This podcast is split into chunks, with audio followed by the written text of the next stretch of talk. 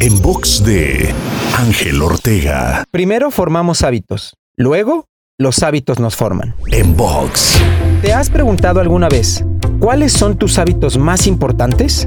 Comer saludable, despertarte temprano, leer diariamente, hacer ejercicio o todo lo contrario, tener una vida sedentaria, comer cualquier cosa, no enriquecer tu mente con lectura, etc. Cada acción que tomamos o dejamos de tomar tiene el potencial de convertirse en un hábito, el cual posteriormente se convertirá en un resultado tangible en nuestra vida, por lo que es altamente recomendable poner atención a cada acción que nos permitimos tomar o no, incluso por pequeña que parezca, ya que en el tiempo y gracias al efecto compuesto puede tener un impacto significativo en tu vida. Para escuchar o ver más contenidos, te espero en angelteinspira.com.